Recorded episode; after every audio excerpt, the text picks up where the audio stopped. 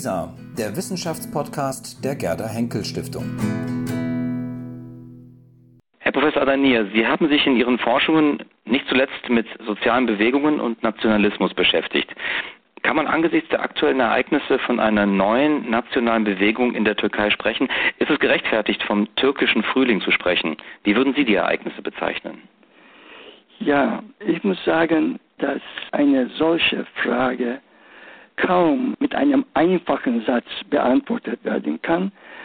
Das Problem ist vielfältig. Man muss schon versuchen, die Umstände, die Hintergründe, Zusammenhänge mal zu beleuchten. Also erstens, wenn Sie nach dem Charakter, nationalen Charakter dieser Bewegung fragen, man muss sagen, dass zunächst der Außenstehende viele türkische Fahnen, rote Fahnen sieht.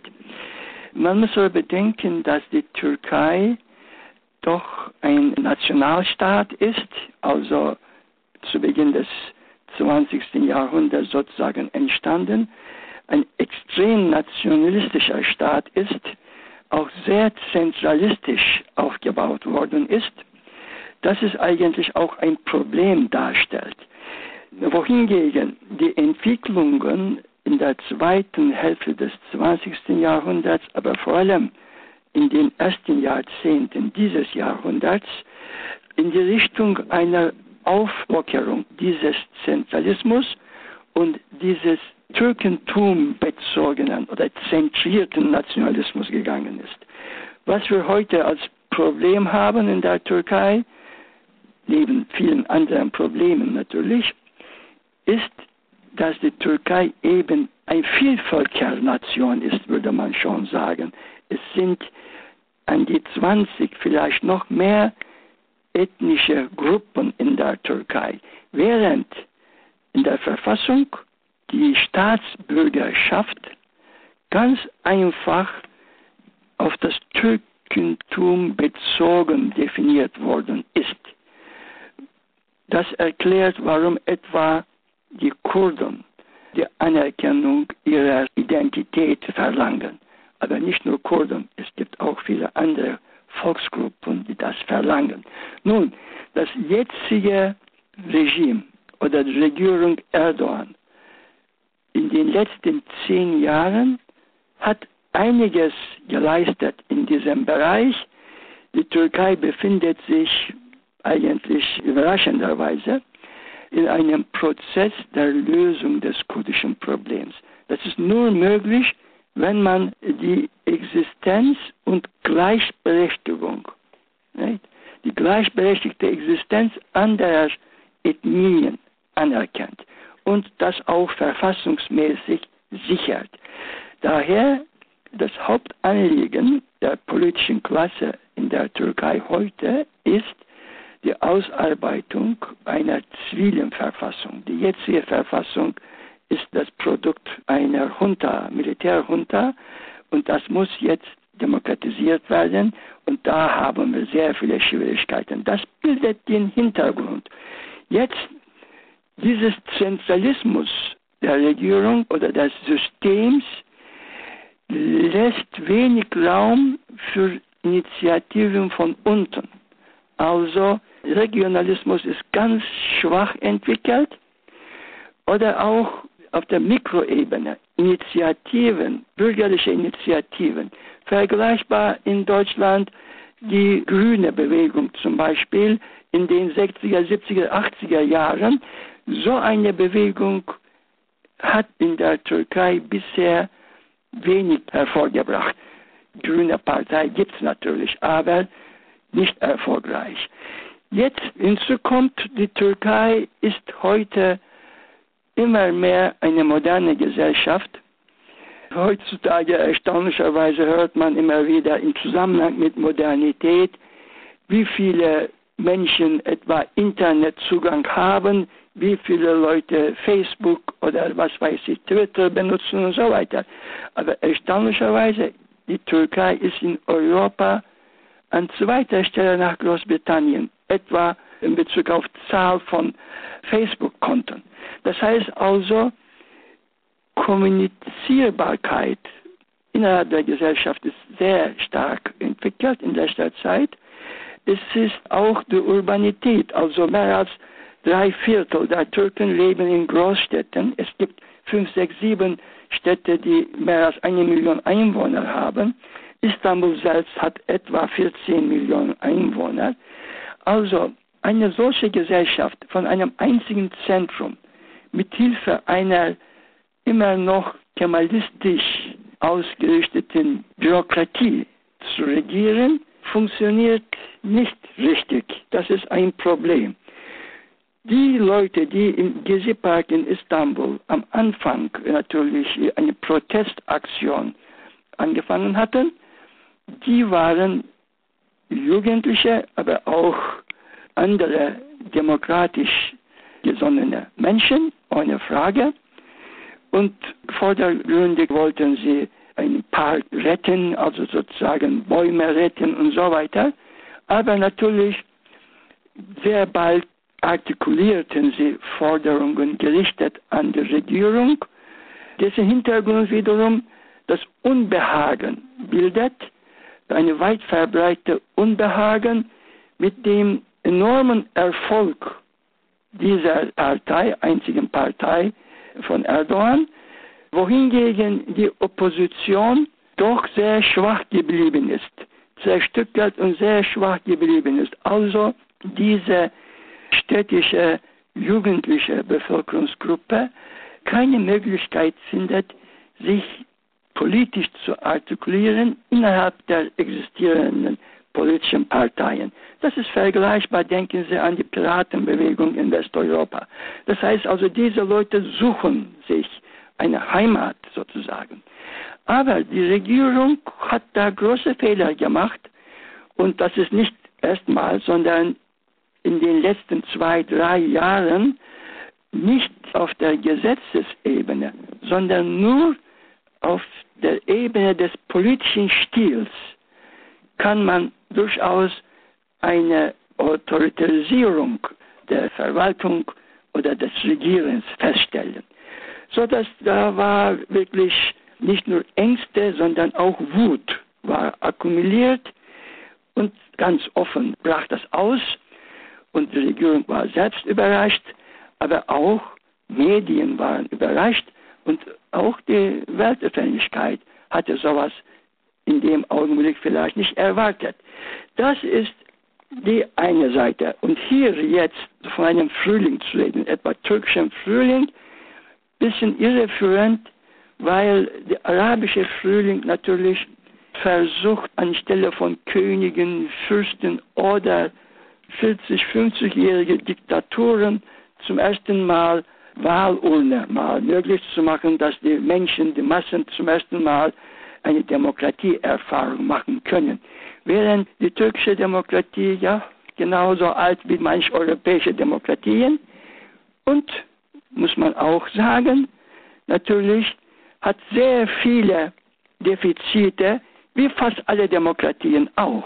Also ich akzeptiere diese eurozentristische moralische Position nicht, als ob Westeuropa Demokratie überall vorherrscht, während in anderen Ländern eben nicht.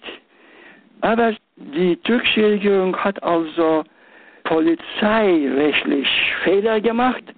Die Reaktion der Polizei war brutal, aber ebenso brutal wie die Polizei etwa in Frankfurt zu gleicher Zeit fast oder in anderen Städten der Welt in letzter Zeit, auch in Athen, sich verhält. Man benutzt diese verschiedenen Formen von Gas, aber wie man feststellt, dieser Gas wird produziert in Deutschland und Israel noch in einem Land und der ganzen Welt. Polizei benutzt immer dieselbe Gas. Okay? Das heißt also hier, was hier passiert ist, ist eine demokratische Reaktion, keine Fülle oder sowas. Aber es gibt natürlich innerhalb dieser Gesellschaft seit den 60er Jahren viele Gruppierungen, die vergleichbar sind mit den autonomen Gruppierungen, etwa in Deutschland. Diese Gruppierungen versuchen sozusagen zu vereinnahmen, diese erfolgreichen Protestbewegungen und zugleich mit den Ereignissen, Protestbewegungen auf dem Taksimplatz in Istanbul, hat man am Abend versucht, etwa das Büro des Ministerpräsidenten im Dolmabahce Palast zu stürmen oder in Ankara die amerikanische Botschaft zu stürmen oder das Parlament zu stürmen.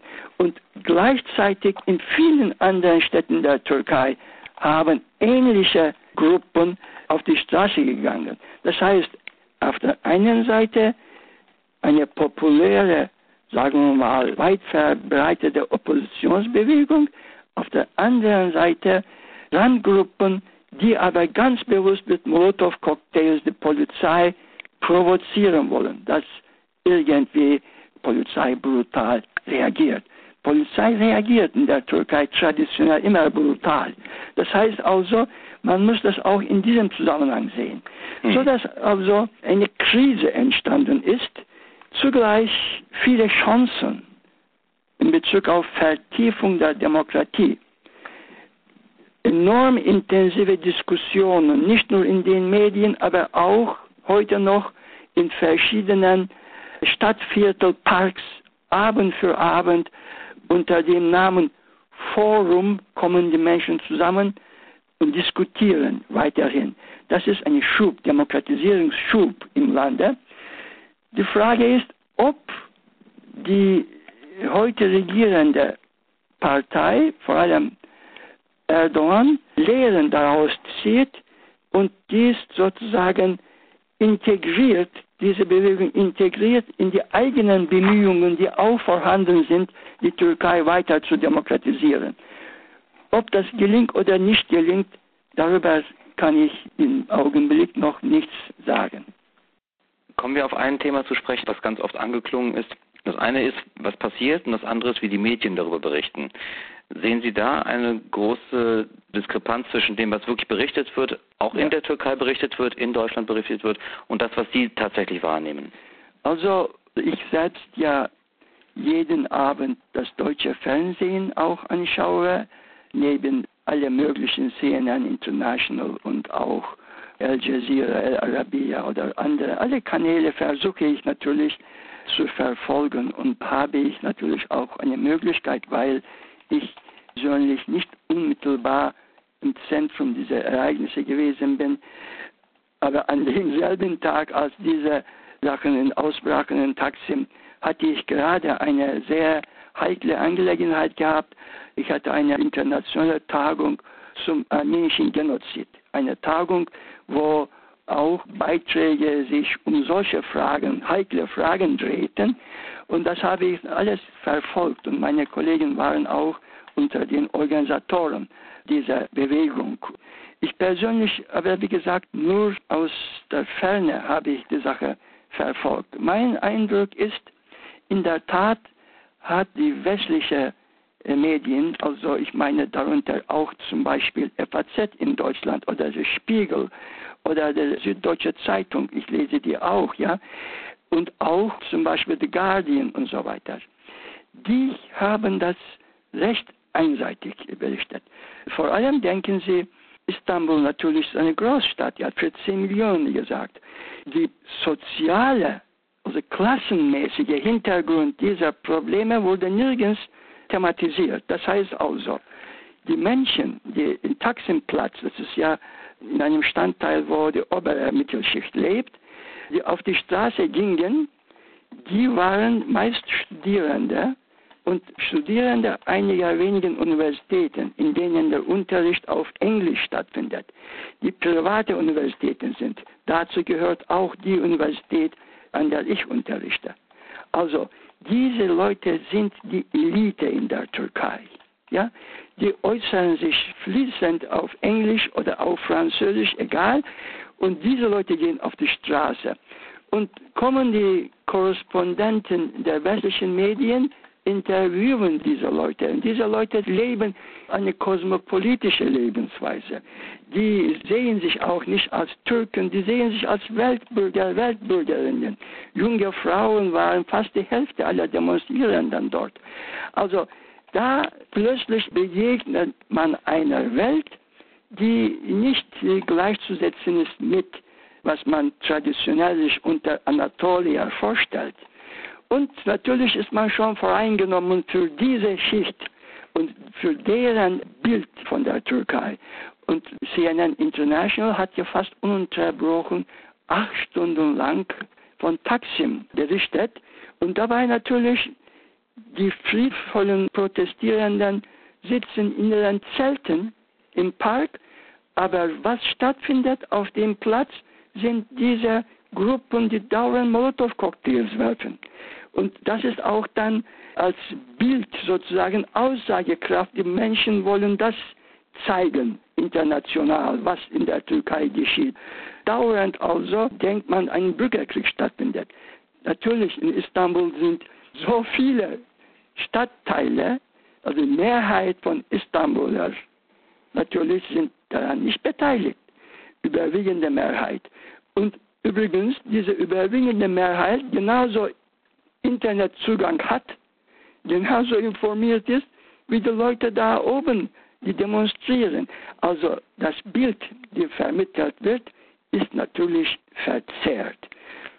Aber ist es nicht auch insofern verzerrt, dass die Medien sich sehr, sehr schnell auf die Seite der Protestierenden geschlagen haben und sehr schnell ein Bild gezeichnet haben, die Guten auf der Seite der Protestierenden und der böse Erdogan und sein Militär- und Polizeiapparat? Okay, das ist richtig. Aber was da gezeigt wurde, natürlich in der Türkei ist ein Bürgerkrieg entstanden oder Regierung Erdogan wird bald stürzen.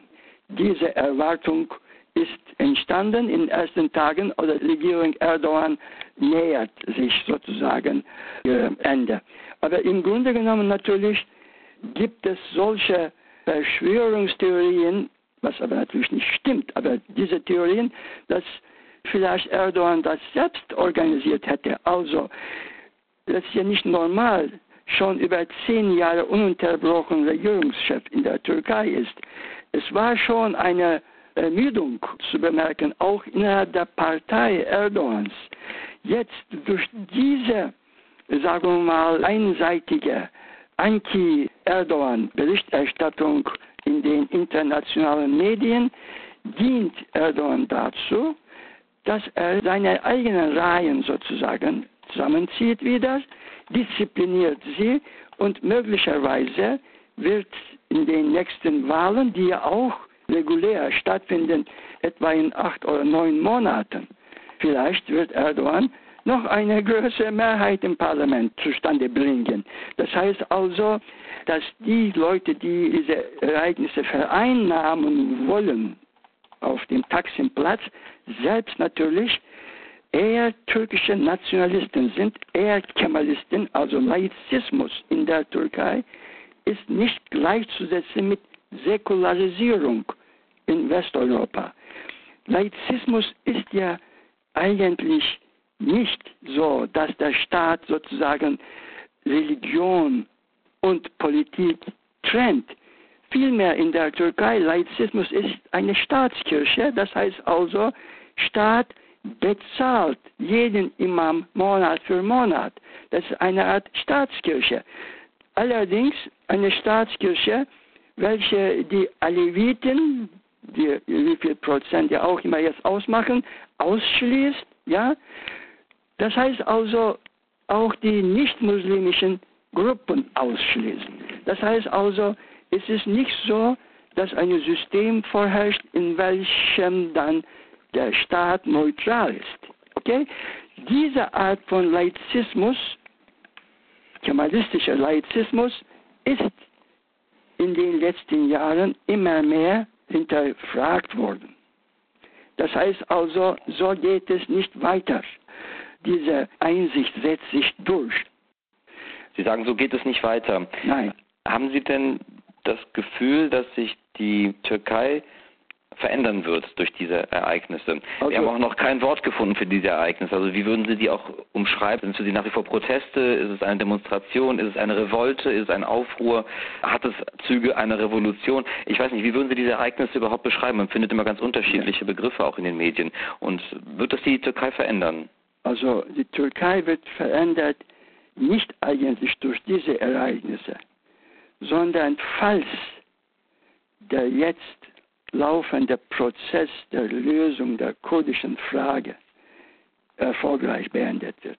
Denn diese Lösung der kurdischen Frage beinhaltet eine neue Verfassung. Definition des Staatsbürgertums auf der Ebene einer Verfassungsnation. Das heißt also, dadurch alle werden gleichgestellt und nirgends erwähnt, dass die Türkei das Land der Türken ist. Verstehen Sie? Und mhm. dann natürlich auch eine Dezentralisierung. Das heißt, jede Region wird mehr Rechte bekommen, sich selbst zu verwalten. Auf dieser Ebene also werden auch kleinere Gruppen in diesen regionalen Bereichen mehr zu sagen haben. Das ist also die wichtigste Entwicklung in der Türkei. Nun, was diese Ereignisse auf dem Taksimplatz implizieren, würde ich sagen, dass in der Türkei der Demokratiebegriff immer noch zu sehr oberflächlich verstanden wird von der gesamten Bevölkerung. Das heißt, die Demokratiekultur braucht Vertiefung in dem Sinne, dass Demokratie zwar ohne Wahlurne nicht möglich ist. Das ist die erste Bedingung. Aber Demokratie ist nicht unbedingt so, dass der Mehrheitswille sich durchsetzt, sondern individuelle Rechte, die müssen wirklich beachtet werden. Und hier muss also die Regierung es lernen, die Minderheitenmeinungen sozusagen sich auseinanderzusetzen. Also hier in Taksim ist nur, und da bin ich ganz entschieden, also in meiner Einschätzung, ist eine Minderheit zu Wort kommt, allerdings eine höchst gebildete, intellektuelle Minderheit. Und diese Minderheit natürlich sehr wertvoll für die Türkei ist und auch sozusagen das Interface der Türkei etwa mit Europa oder mit anderen Ländern mitgestaltet. Diese Kommunikation läuft über diese Minderheit. Und diese Minderheit hatte, liberale Minderheit vor allem, hatte die Regierung Erdogan in den ersten Jahren der Regierung Erdogan unterstützt. Und hier jetzt wird sozusagen diese Minderheit entfremdet. Da ist ein Fehler in der Art der Politik des Ministerpräsidenten, die er schnellstens korrigieren soll. In dieser Hinsicht ist hier eine Warnung zu sehen. Wenn ich wiederhole, was ich vorhin gesagt habe, wenn er das als Chance einsieht und seine Politik korrigiert, indem er immer mehr sich öffnet zu den Minderheitenwünschen. Da sehen wir zum Beispiel, jetzt wird versucht zum ersten Mal, dass die Aleviten gleichgestellt werden zu Sunni-Muslimen, in dem Sinne, dass deren Versammlungsorte den Status des religiösen Ortes bekommen, vergleichbar mit einer Moschee. Das ist sehr wichtig aus der Sicht der Aleviten. Okay? Das heißt also, solche Maßnahmen, die bisher immer im Gespräch waren, aber immer aufgeschoben worden waren, will die Regierung jetzt ergreifen. Also in diesem Sinne ist dieses Ereignis in Taksim ein sehr wichtiges Ereignis. Das heißt also, auch Gruppen von Jugendlichen, die sich über moderne Medien verständigen, sehr rasch organisieren können. Und das heißt also auch, so was passieren kann wie im arabischen Frühling, auch hier in der Türkei, also auf der Ebene der Instrumente oder Mittel sozusagen, sind alle diese Entwicklungen jetzt, egal wo, auch in Westeuropa, alle benutzen diese Medien und daher sind sie vergleichbar. Okay? Mhm. Auf der Ebene. Aber was in der Türkei nötig ist, diese Vertiefung der Demokratie, und da hat die Regierung Erdogan enorme Verantwortung und die Möglichkeit, auch etwas zu bewerkstelligen. Aber ist es nicht so, dass die jungen Menschen, die jetzt genau sich dort versammeln und protestieren, Die haben doch mit diesen Forderungen, dass die Verfassung sich verändern wird, dass die Kurden einen neuen Status bekommen, dass auch andere Regionen in Zukunft einen anderen Status bekommen, möglicherweise mit mehr Selbstverwaltung. Das sind doch nicht die Forderungen der jungen Menschen jetzt, die sich versammeln und protestieren, Nein, oder? Das nicht. Das ist eben das Problem. Also die Jugendlichen haben nur eigentlich sich geäußert zum Problem, dass ihre Lebensweise irgendwie bedroht wird. Und was heißt Lebensweise? Also zum Beispiel diese Regierung Erdogan hat jetzt ein Gesetz verabschiedet in Bezug auf Alkoholkonsum. Ja? Also Alkoholkonsum, das heißt, man muss mindestens 18 Jahre alt sein, um in Läden Alkohol kaufen zu dürfen. Okay? Oder abends nach 22 Uhr in Geschäften Alkohol nicht verkauft werden dürfen. Also diese Regeln sind überall in der Welt, in meisten Ländern auch gängig. Also die sind also nicht besonders harsch oder sowas. Aber hinzu kommt Erdogan natürlich im Diskurs, wie er das vor dem Fernsehen ausdrückt. Er sagt natürlich, lobt dieses Gesetz, aber er fügt hinzu, dass ja auch Alkoholkonsum nach Islam nicht gut angesehen ist. Und diese jetzt, was hinzugefügt worden ist, das verstehen Gruppen, die sich laizistisch nennen, als ein Eingriff in ihren Privatbereich quasi. Verstehen Sie? Genauso ist zum Beispiel, wenn in Deutschland CDU sagt oder katholische Kirche sagt, also Geburtenkontrolle muss geregelt werden oder was weiß ich, ja?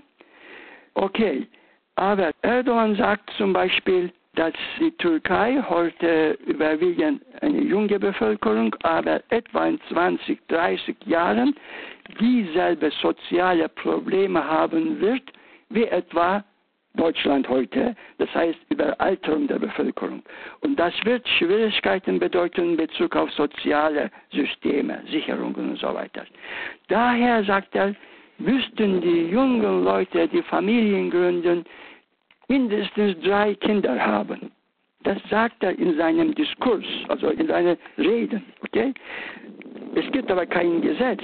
Höchstens wird die Regierung Türkei bald Kindergeld einführen wenn Familien drittes Kind bekommen, vielleicht werden sie Kindergeld bekommen, vergleichbar, was in Frankreich seit langem geschieht oder in Deutschland auch.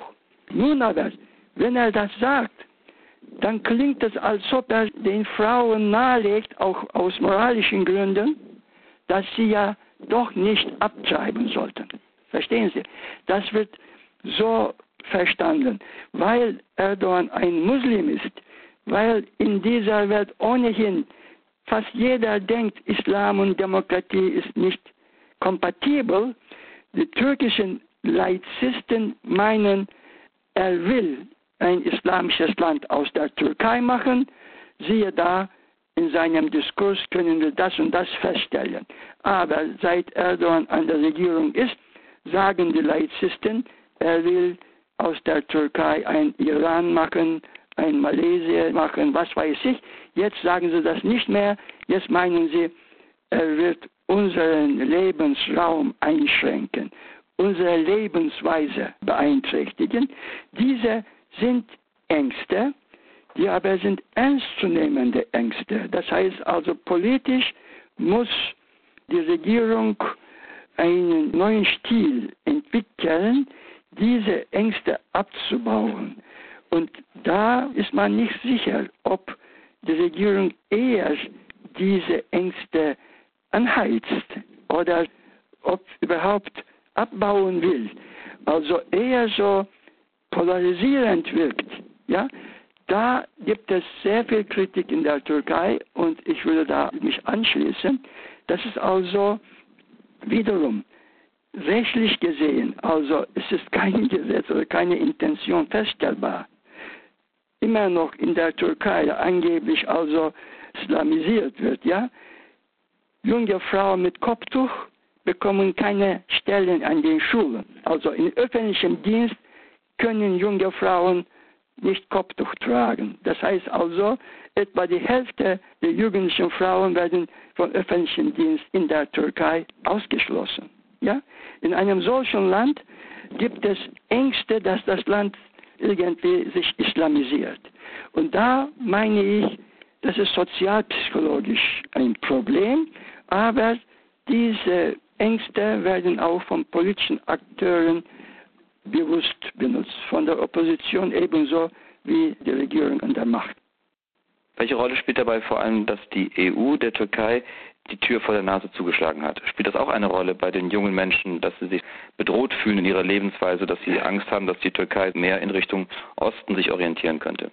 Ja, also natürlich die EU hat natürlich in der Türkei gerade auch heute sehr an Ansehen verloren.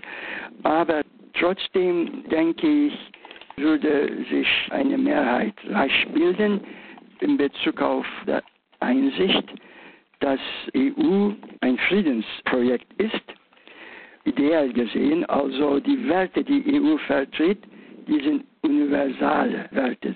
Das heißt also, die einstrebenswert sind. Daher, alle Parteien der Türkei sind, jedenfalls, die sagen das, die wollen, egal ob Europäer Türken wollen oder nicht, die versuchen diese Ideale umzusetzen in der Türkei. Und letztlich wird auch die türkische Bevölkerung in Form einer Umfrage oder einem Referendum selbst entscheiden eines Tages, falls Europäer die Türken einladen sollten, in die EU zu kommen. Ja? Aber natürlich andererseits viele Verfehlungen. Also zum Beispiel in Europa stellt man schon fest, das kann ich in türkischer Presse genau verfolgen, ein Defizit von Solidarität in Bezug auf Südeuropa. Zwischen Nordeuropa und Südeuropa. Das stellt man schon fest. Sie müssen feststellen, gerade die griechischen Inseln sind sehr beliebt und immer mehr Türken machen Urlaub im Ausland. Und da also Spanien, Griechenland, Italien, die sind beliebte Reisegebiete. Ja? Also das ist erstens. Zweitens natürlich sehen Sie immer schon, dass die Europäer natürlich doppelzüngig sind. Das heißt also in Bezug auf doppelte Standards haben, in Bezug auf jetzt äh, in Ägypten zum Beispiel oder in Syrien eigentlich nicht offen heraus sagen können, was da notwendig ist. Also die sagen, ja, ja, irgendwie schon die Militärintervention macht ja Sinn und so weiter. Man ist fast sicher, fast sicher, dass heute eine Militärintervention in der Türkei stattfinden würde im Zusammenhang mit Gezi Park. Viele Europäer würden denken, ja, ja, kein Wunder, dass ja die Polizei so brutal war. Dabei natürlich so brutal, dass also in mehreren Wochen insgesamt vier Menschen gestorben sind und nur einer durch Polizeibeteiligung, viele anderen durch verschiedene Unfälle und überhaupt in der ganzen Türkei. Das ist zu viel schon, aber das meine ich, das sage ich nun, sehr brutale türkische Polizei. Polizei ist heutzutage fast überall so. Und das ist jetzt von mir hier angemerkt worden, um zu zeigen, wie die Leute das empfinden. Als ob Polizei in Deutschland nicht brutal wäre, aber die Polizei in der Türkei zu brutal. Also Berichterstattung meint man, ist doch ohne Augenmaß. Hm. Also diese Einschätzung und deshalb Europäer in der öffentlichen Meinung, gerade diejenigen, die in Taksim protestiert haben, haben also als Bündnispartner sogenannte Nationalisten, also kemalistischen Nationalisten, die waren eigentlich auch gegen die EU-Beitritt der Türkei. Daher bisher ist ja gerade der Islamist Erdogan der treibende Motor gewesen für eine Annäherung an die EU.